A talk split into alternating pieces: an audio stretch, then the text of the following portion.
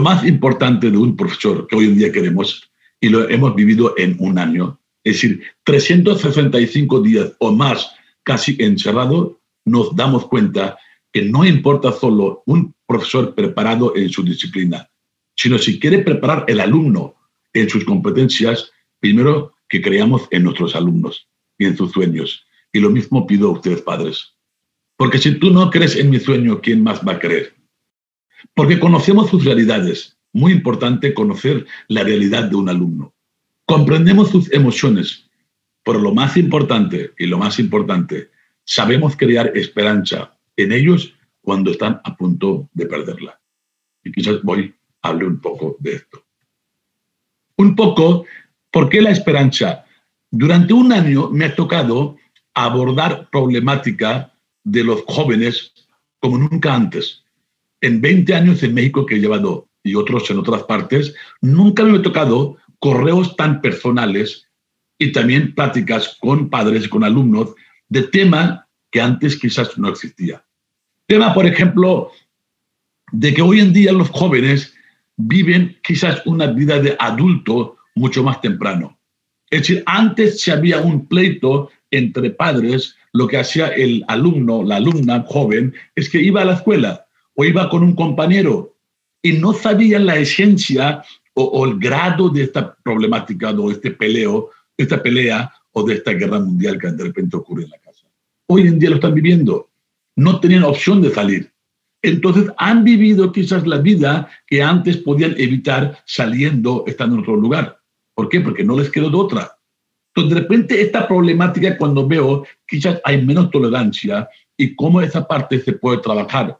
Entonces, lo que ustedes ven aquí, no solo porque Cristian y Angie y Leslie sean tutores, sino hay Teresa, Natalia, Jerry, tienen algo de expertise. Y que hoy los invito a los papás, entendamos un poco más la mente humana.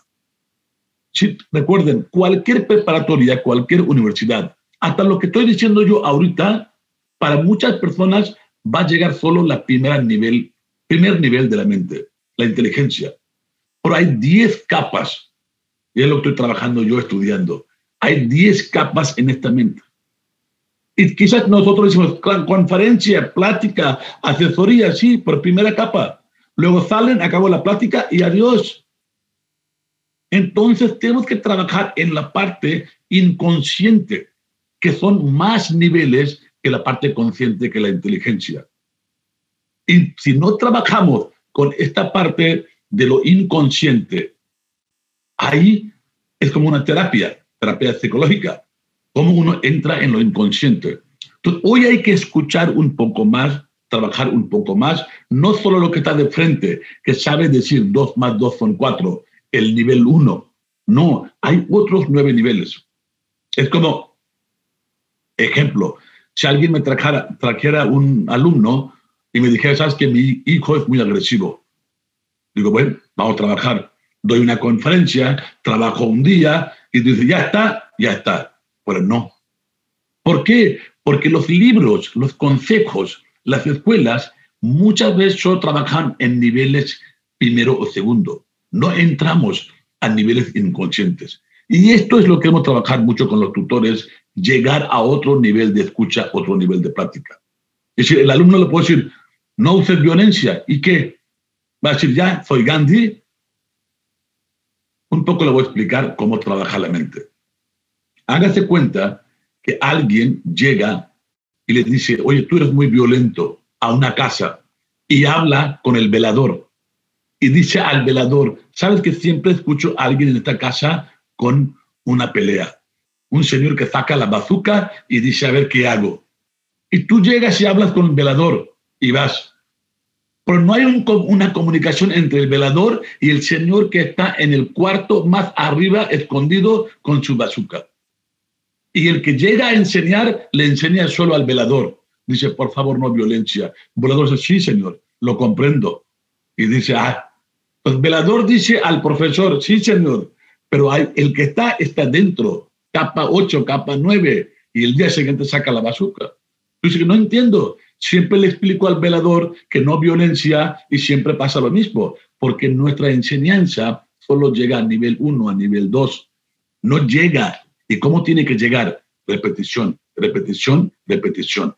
Con un psicólogo, cuando tú vas a una terapia, ¿qué hace el psicólogo? Repite tanto, repite tanto que los veladores se van aburriendo. Tú repites en terapia lo mismo.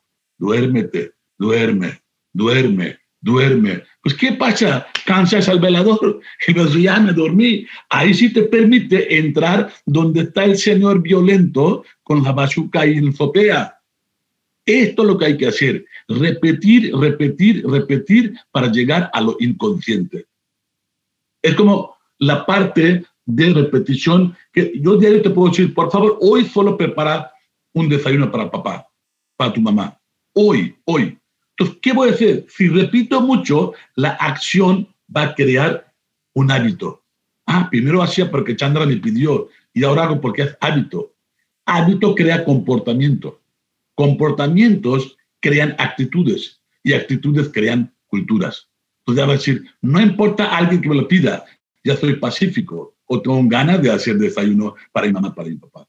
Entonces, este es lo que yo quería explicar, que en este mundo solo trabajamos con nivel uno, que es el nivel que dice, esto está bien, esto está mal. ¿No? Pero cuando llega un deseo muy íntimo aquí, quieres acabar con el mundo. Cuando llega un enojo, no sabes quién está enfrente. Siento que hoy más que nunca esta pandemia nos ha enseñado un poco penetrarnos más en la parte inconsciente, a otros niveles del cerebro, donde hasta que no trabajes y no acudas con los expertos, nunca lo vas a poder acabar. Y todo el mundo va a decir, no pelees, y va a decir, sí, adelante, hablando con el velador. Y dentro hay nueve cuartos, con nueve escondidos, uno de enojo, otro de culpa, otro de violencia, otro de que te juzga diario. Son niveles que hoy en día tenemos que entender y trabajar, porque si no, estos jóvenes van a pagar los platos rotos. Porque estos jóvenes también han pasado la angustia, han vivido. Y también yo comprendo a los padres. ¿Por qué no? Porque hoy una mamá trabaja mínimo cuatro veces más que antes. Hoy un padre para secar la nómina tiene que esforzar mucho más que antes. Pero ¿qué pasa? Cada quien cree que tiene razón. ¿Por qué? Porque hay un culpable enfrente y el culpable se llama coronavirus. Cuando hay una adversidad en la casa, siempre rompe muchas familias. De hecho, las familias que han perdido seres humanos se, se, divorcian mucho más rápido que otros porque entra un sentido de culpa, un sentido de justificación, un sentido de inmunidad. Porque tienes que entender que esto, esta pandemia no creaste tú, ni yo, ni nadie. Solo cómo lo enfrentamos, cómo vivimos. Y como yo diría, en poco tiempo he visto dos, tres seres humanos muy queridos se han ido. Y digo, ¿qué hago? ¿Me paro y ya me dejo y me voy a meditar y sufro? ¿O veo que sí puede crear la esperanza? La vida continúa. Esto es, porque el que no entiende, la persona que no entiende esa parte de inconsciente, el señor que está dormido en un cuarto con una, un rifle, va a estar usando la violencia. Hay que penetrar en esa parte. Si no, va a llegar la depresión.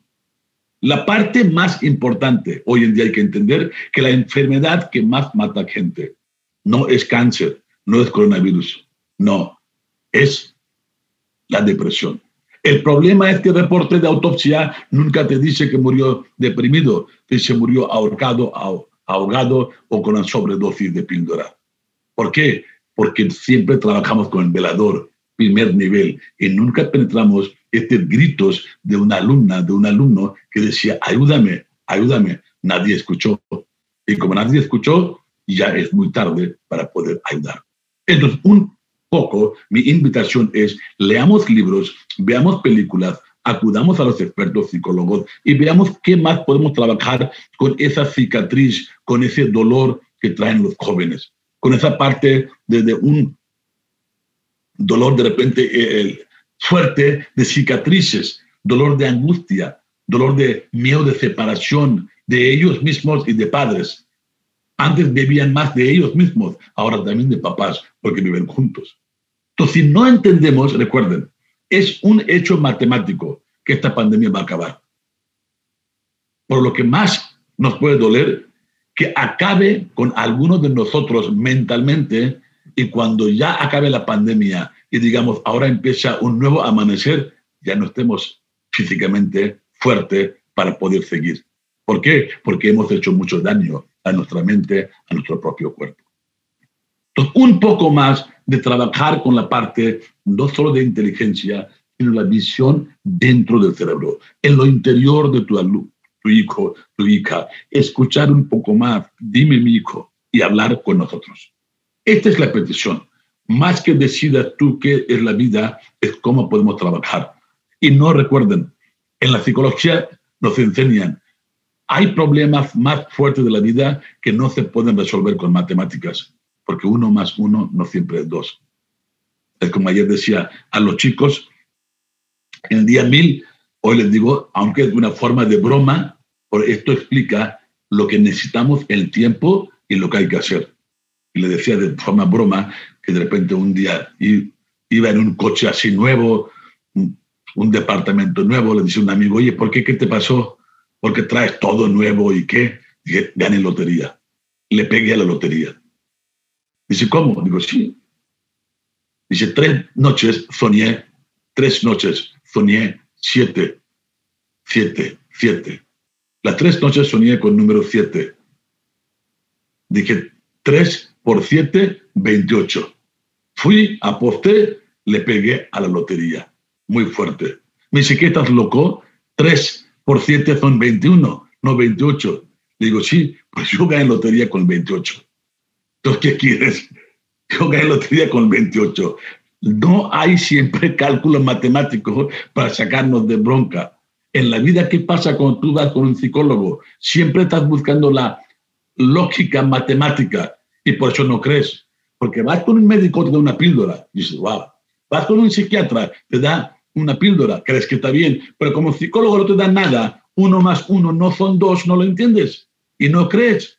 Y como no crees, años más tarde, los problemas, las rupturas, las cicatrices, los dolores, las angustias, el sufrimiento, los llantos, están mucho más aquí que en tu brazo roto. Por el médico sí le creemos, al chico nuevo no. Mucha gente dice, ¿por qué pago una saliva, hombre? No me hace nada, no te hace nada, te salva tu vida solo que tú no sabes. ¿Por qué? Porque está repitiendo. ¿Por qué? Porque está pasando esos niveles. Al principio, tres, cuatro meses crees que no sirve para nada, ya te penetró nivel 1, nivel 2, nivel 3, y tú que no hace nada, no hace nada, te está quitando las capas, capas, para que llegues en lo más inconsciente y digas, primero te dice, dime todo, tu sueño, dime todo, y suelta, dice, pues no tiene chiste, lo cuento, sí, por poco a poco, poco a poco, vas a contar nivel 4, 5, 6, es donde entra y te ayuda. Entonces, por favor, así ante la duda, cuando alguien tiene cáncer, el, una enfermedad fuerte, va con el médico, también aquí hay cánceres. También aquí hay coronavirus, la consecuencia hay que buscar. Entonces, un poco más en la visión, un poco más en entender a los jóvenes y ver la angustia. Quizás nosotros tengamos nuestra propia vida, propio amor, propia separación, propio dolor, porque ellos tienen que pagar luego, luego todo esto, comprender un poco también a ellos, porque tenemos que imponer nuestra relación en ellos. En la India, que me tocó en noviembre ir ahí, de repente estaban alumnos, todos los alumnos en la casa, no había escuela, dije, vengan, para mi estudio va a servir. Y platicaba, decían, dime el miedo más grande en la India. Preguntaba a los alumnos, Dime el miedo. Es el miedo más grande es que no cumpla el sueño de mi papá. Hazme el favor. Todavía dijera que el miedo más grande que no cumpla mi sueño. No, que no cumpla el sueño de mi papá. Es decir, tanta imposición de mi vida, de mi infancia en mis hijos. Esto era primero. Segundo, ¿qué hora? Es que siento que mis padres no nos quieren. ¿Cómo que no quieren? Yo sé que tu papá quiere. Bueno, perdón, me equivoqué. Mis papás quieren, pero nunca expresan. Y ese es el gran problema de los padres en la India, de mayoría. Quizás quieren, pero no expresan. Entonces, si no lo expresan como fe, no será divino, ¿no? Aunque sea de la India. Ese es el problema. Entonces, son tres cosas que decían. Miedo a no cumplir sueños de su papá. Segundo, que no nos quieran. ¿Y cuál es el tercero? Que le pedías a Dios, hacía un regalo, decía, el regalo más grande que pide Dios, que mis papás no se peleen tanto, que no se peleen tanto. Hoy no es conferencia, hoy dije voy a cambiar todo mi esquema. Antes daba conferencias prácticas, no. Hoy voy a charlar con ustedes de lo que he escuchado y lo que he trabajado últimamente. O por eso dice, lo más extraño van a ver. No vengo aquí a dar la conferencia como tal. Vengo a contar lo que he vivido y lo que he escuchado de tantos alumnos. Y nunca tenía tantos correos de alumnos. Nunca me han dicho de algo académicamente. Les va muy bien. Por algo de angustia, algo de dolor. ¿Por qué? Porque yo siento que la pandemia es como de repente nos llega a sacar las capas que teníamos. Y siento yo que las tormentas o las adversidades o las pandemias o los tornados arrasan a los árboles cuyas raíces son débiles. Hablo de la forma emocional, no de que alguien haya muerto por coronavirus o alguien por algo. Yo como dije, tres fallecimientos muy fuertes que me dolió mucho. Pero decía, pues sí, pero lo que sigue depende cómo lo abordas.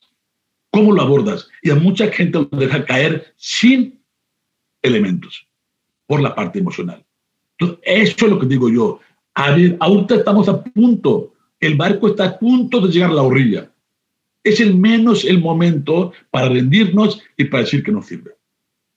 Un poco más tenemos la capacidad, como rayo X de aeropuerto, de ver algo adelante.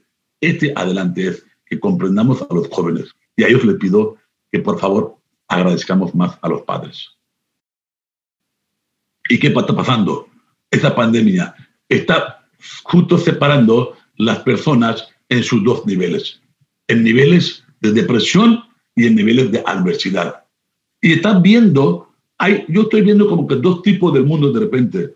Uno que tiene como psicosis y otro que tiene como neurosis de misma circunstancia está pasando en casas, en hogares. Hay otro problema económico. Claro, mucha gente pierde trabajo, mucha gente no tiene recursos, pero otra que veo mucho eh, eh, entre padres, entre alumnos, entre pareja, porque muchos alumnos al no ver sus novias se rompen también mucho las relaciones. Y he vivido varias veces. Por Zoom, por Zoom, por una cosa que aguantes a Cristian y a Angie, a Keo, a Chandra por Zoom y una cosa que tu novia no la estés viendo tu novio. Pues está bien, pues llevo un año y que, que por Zoom, por Zoom. Entonces ahí este mundo se está separando. Y ves el perfil de personas. Cuando veo de repente psicosis, alguien diría, ¿qué es psicosis? ¿Quién que les explique? O como mi, mi estilo, a los alumnos les digo siempre. Yo antes de explicar raíz latina, definición, digo, mira, voy a explicar así. Una persona con psicosis o una persona psicótica es aquella persona que cree que 2 más 2 son 5. Es de psicosis. Otra realidad. Psicosis, que pandemia nos va a acabar. Claro que no nos va a acabar, hombre. Pero no fin del mundo, no es fin del mundo. Pero psicosis es la realidad alterna, lo que no es 2 más 2, 4. No, 2 más 2 son 5 para la persona psicótica. Y para la persona neurótica, sabe que 2 más 2 son 4, pues no está de acuerdo, no le gusta. Esto es neurosis. Sé que 2 más 2 son 4, sé la realidad, pero no estoy conforme con esta realidad. Ahí se está viendo el perfil de la parte psicótica y la parte neurótica. ¿Por qué? Porque la pandemia, la adversidad, es igual como un artesano cuando prepara su taza en los barros. Cuando el, la taza se hace una taza original. ¿Saben cuándo? Cuando pasa el fuego. Si no pasa el fuego, esa taza cualquier día se va a deshacer. Cualquier artesano cuando pasa esta llanta y al final, cuando pasa el fuego, ahí se ve que la taza de este barro es original o no. Y muchos no pasan este fuego. Y muchos no van a pasar esta pandemia. ¿Por qué? Porque la, la textura o es psicótica o es neurótica y nos va a llevar a una depresión. Y algún día, cuando acabe la situación, dice, todo acabó, pero a mí me llevo en vano, a mí me tumbo en vano. Veamos un poco más aquí, la parte más importante de la vida.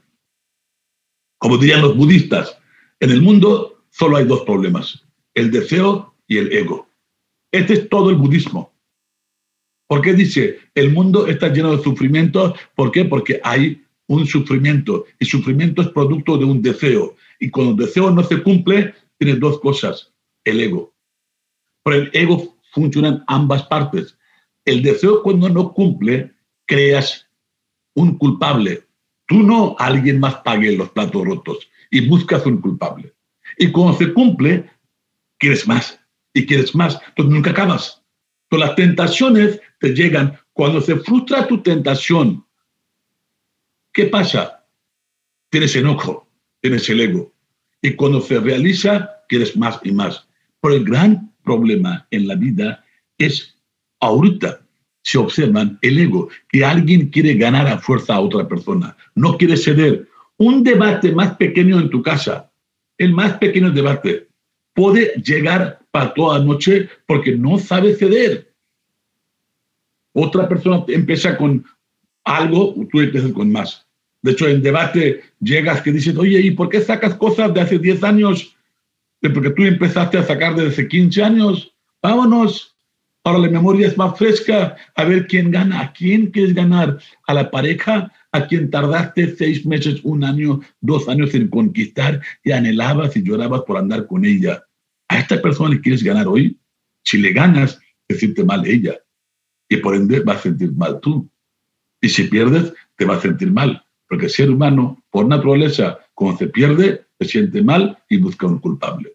Entonces, con el ego, cuando ganas, te sientes mal, porque le ganaste a un hijo, a una hija, y eso no te va a hacer feliz, porque ella se siente triste, y si pierdes, te sientes triste. Entonces, esos deseos de ganar por galán, porque humillar a alguien, porque soy el más, al final te tumba en la vida, o tumba a los más queridos, que son tus hijos. Entonces, esta parte, hoy en día más que nada, tenemos que trabajar un poco, no solo los alumnos, cambiar el sistema educativo. Que hablemos con los jóvenes, me ha tocado hablar tres, cuatro veces con ellos, y así algo más, que, que lleguemos a otros niveles del cerebro, no solo esa parte. Y trabajar fuerte con la dignidad. Dignidad de que por qué tantas de repente mujeres hoy en día, y ahorita que viene 10 de mayo, Día de Madre, ¿por qué tienen que sacrificar tanto? ¿Por qué tienen que aguantar tanto? ¿Por qué? A eso lo que digo, cumplir tu sueño, cumplir tu sueño a base de sacrificar tu dignidad, no lo cumplas. Si has regateado o regalado tu dignidad, es lo más importante. Porque tu jefe no te trate bien y tienes que aguantar. Te falta respeto, tiene que aguantar alguien, tu compañero, te falta respeto, tienes que aguantar. ¿Por qué? ¿Por qué? Porque 100 metros te va bien, porque tienes una nómina, un trabajo. No, es el mundo de protesta. Es el mundo que hay que levantarse y decir, no, sí quiero cumplir mi sueño, pero no a costa de regatear mi dignidad. Que me hagas triste para ser feliz, eso no permitas a nadie. Nadie tiene derecho de hacerte triste para ser feliz. Venid a mí y tomad de mi cuerpo mi sangre, dijo Cristo. Sé feliz conmigo al lado de mí sé feliz. Pues no en mi espalda con una aguja o no en mi tumba haciendo el castillo de tu felicidad en el dolor de mi infelicidad. No, eso no. ¿Por qué? Porque lo más importante es la dignidad y tenemos que trabajar con jóvenes sobre ese tema. Y recuerden, esta parte no lo iba a mencionar y hace un año casi en la práctica no mencionaba, pero los que me conocen al principio en Puebla que entré, creo que empecé con esa anécdota de la plática. Y hoy en día no quiere decir, pero te lo voy a decir porque ya estamos cerca de llegar a la solución de la pandemia. Antes no iba a decir, ¿por qué? Porque es fuerte y me, me duele lo que digo. Yo no creo en las separaciones. Yo no creo en las separaciones. Pero a veces apoyo a la gente en terapias, en consejos que lo haga. Dice, ¿cómo? Si no crees, ¿por qué lo apoyas? Primero no creo porque madre siempre me decía que si hay una razón para separarse, hay miles para no hacerlo. Pelea, intenta. No se puede aplaudir con una mano. Son dos manos. Pero pelea. Pero de repente cuando veo situación, digo, ahí sí, sepárate. Y hoy no quiere decir porque en la pandemia estamos vulnerables. Cada quien está buscando un culpable. Si digo adelante, nombre, no quiero. Trabaja. Es donde quiero llegar antes de terminar esa parte. Y eso es lo que quería recordarles otra vez cuando en 1984 muere mi abuelo y lo incineran, decía, ¿por qué tienen que incinerar? Mi padre, un hombre que amaba a mi abuelo y él a mí, como, bueno, mi madre más, obviamente, como nadie en la vida, pero bueno, mi abuelo también. Y esa forma de que me consentía, y de repente cuando lo veo que está muerto y lo están incinerando, decía, ¿por qué? Años más tarde entendí, ¿por qué? Porque estaba muerto y mi padre no podía detener un cuerpo en la cama, en la casa, y lo incineró. Y me dolió mucho. Pero hizo bien, porque no puede tener un cuerpo en la casa. La relación de pareja es igual. Cuando no sirve, apesta más que un cadáver. Cuando está muerta, apesta más que un cuerpo y hay que enterarlo, porque si no, contagia en la casa y todo el mundo crece con narices tapadas. Pero ¿por qué dije, perdónenme mencionar esto? Lo que últimamente en esta pandemia está que mucha gente está vulnerable y siente que su abuelo está muerto. No está muerto. Al abuelo no está muerto. El abuelo está lastimado.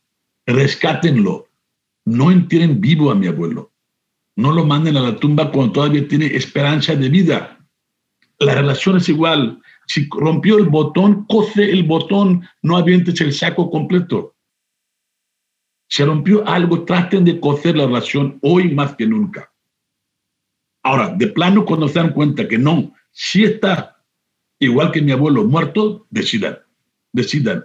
Pues les puedo asegurar, al menos de 10 padres, si dos creen y ya está igual que el abuelo, le puedo decir, mínimo uno no está, tú crees que así está. Trata de rescatar, ve bien nervio de mi abuelo, ve bien aquí el pulso, lleva con un médico, analiza y ve que todavía se puede salvar. Entonces, por favor, hoy más que nunca es el mundo de construcción, es el mundo de poder hacer una familia más bella, es el mundo de sacrificar un poco para el otro, para los hijos, el mundo de que nosotros decidimos traer a ellos y no podemos dejarlos solos, y menos en cuando están en la prepa. ¿Por qué? Porque es nuestra responsabilidad, es nuestro trabajo, es nuestra labor. Entonces, ¿por qué hemos traído a nuestros hijos? El objetivo de cada padre, cada madre, no me dejan mentir, es que nuestros hijos viven mejor que nosotros.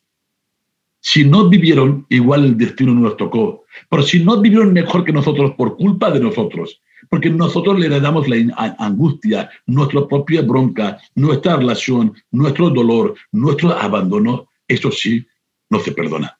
Esto sí está mal.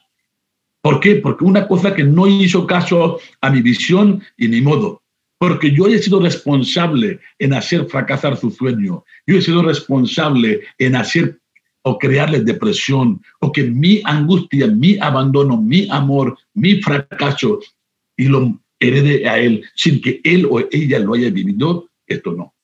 Entonces, por favor, revisen bien el pulso de mi abuelo antes de incinerarlo, porque si no, es doloroso. Y he visto, hay muchos abuelos vivos en la tumba, estaban vivos, y los mandamos a la tumba porque dijimos que me voy con otro, me voy con otra.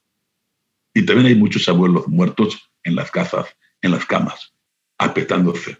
Por favor, tomen la decisión, pero con mucho cuidado. Y ante la duda, lleven a mi abuelo al hospital y rescátenlo. El motivo en la vida, y los motivos son nuestros hijos o alguien más. Y este motivo, hace 60 años, cuando Martin Luther King dijo, I have a dream today, tengo un sueño de vivir algún día en esta nación donde mis cuatro hijos sean reconocidos por el contenido de su carácter y no por el color de su piel. Martin Luther King, y después de 60 años, un hombre llamado Barack Obama gobernó esta nación, porque alguien tenía que haberlo creído y porque alguien tenía que haberlo soñado. Y como es fin del semestre, también quería repetir esta historia que me conmovió y es de vida real. Y dije, ¿por qué voy a empezar otra historia si tengo mi propia historia de no rendirse en la vida? Sé que algunos ya lo saben, otros que no saben, y quería repetirlo otra vez para recordar. Nunca se rindan la vida. Jóvenes que están, lo mismo lo compartí con ellos y hoy padres. Estamos muy cerca de cualquier solución y nunca se rindan. Y cuando tú crees que estás a punto de rendir, es donde llega la solución. La noche más oscura siempre tiene un amanecer también. Es matemática pura en la vida. Cuando hay dolor tiene que acabar para que llegue el alivio. Hace cuatro años, cuando me avisan que mi hermano está perdido, parece que el mundo acababa. Porque no es mi gemelo, pero es casi gemelo, porque solo es un año mayor que yo. Yo soy el más chico de los siete y él ha sido clave en la vida después de mi madre. Abuelo, obviamente, y padre, pero él, porque estudió conmigo junto y era mucho más brillante que yo, pero de repente le da enfermedad fuerte, esquizofrenia, cuando él estaba en maestría en Nueva Delhi. De los mejores alumnos, pero le da esquizofrenia. Y no, no sabe entender la realidad. Él tiene su propia realidad, con que se pelea con Bill Clinton, con Donald Trump, apoya de repente no sé quién, Carlos Marx, lo que anda en, en su propio mundo. Y de repente dice, mi padre, ven, porque está perdido. Llego, empieza la búsqueda, aquí está el póster, no lo pueden leer, pero está en hindi, y buscaba y buscaba y no encontraba. Y no encontraba, y lo más que me daba coraje, que mi madre, que ya en aquel tiempo era grande, no quería que mi mamá se fuera de este mundo sin ver a su hijo. ¿Por qué? Porque ella se ha dedicado su vida por él. Es un niño casi de dos años, eh, mentalmente hablando. Y buscaba días tras días, semanas tras semanas, y no encontraba. Llegaba, mi madre siempre ha creído mucho en mí, decía, ¿ya lo encontraste? No, pero lo voy a encontrar. Otro día, ¿ya lo encontraste? No. De 6 de la mañana a 11 de la noche, todos los días, 100 kilómetros norte, 100 sur, 100 oeste, 100 este. Al llegar no encontraba. Pasan meses, un mes, dos meses, y no encontraba, porque había hecho un recorrido mucho más lo que yo tenía en mi perímetro. Ese perímetro no me daba. Pero cuando llegaba, mi padre decía, ¿por qué tienes tanta confianza que todos los días que llegas en la noche tu mamá te pregunta, ¿ya lo encontraste? Y dices, sí lo voy a encontrar, hoy no. ¿Por qué? Y eso lo que voy comparto y siempre compartí con mis alumnos. Que yo vengo de familia de, campesinos y veía cuando los campesinos araban el campo, muy niño era yo, y veía que de repente el campo estaba tan hecho el suelo que parecía una piedra. Y pobre el campesino con sus dos bueyes que jalaba, jalaba, pero a pesar de todo, los bueyes que jalaban el arado no podían porque el campo estaba hecho un suelo. Se rendían, iban abajo de sombra de cualquier árbol y descansaban. Pero de repente veía otros bueyes en el mismo campo y veía que esos bueyes jalaban con esa lealtad con el campesino porque les daba de comer. Esta parte que tenían los bueyes, no sé por qué, pero jalaban tan fuerte que a veces veía que rompían el suelo, que volaban el aire a veces rompían el arado, pues nunca se rendían. Dice papá, yo soy uno de ellos. Nunca en la vida voy a rendir, pase lo que pase. Y menos sin mi hermano. Tres meses y medio después encontramos a mi hermano. Le llegó a mi madre la gran noticia, feliz de la vida. Y cuando ella lo ve, me acuerdo que cuando yo iba, porque vivía en aquel tiempo en Monterrey, de Monterrey, México, y ese vuelo que de México a la India, me acuerdo que había una película que mi hija me había dicho que no la viera, que me iba a afectar. Yo dije, la voy a ver. La película se llama Lion, Camino a casa en español. Y dije, voy a ver. ¿Por qué me dijo que no la viera? Claro que me sacó unas lágrimas, pues dije, voy a ver. Y había una escena en la película. Y esta escena yo quería que pasara con mi madre también, que encontrara a su hijo, que yo iba a buscar apenas. Y esa película me motivó la escena y quería compartir con ustedes. Lo mismo que quería que mi mamá también lo viviera y lo viví yo.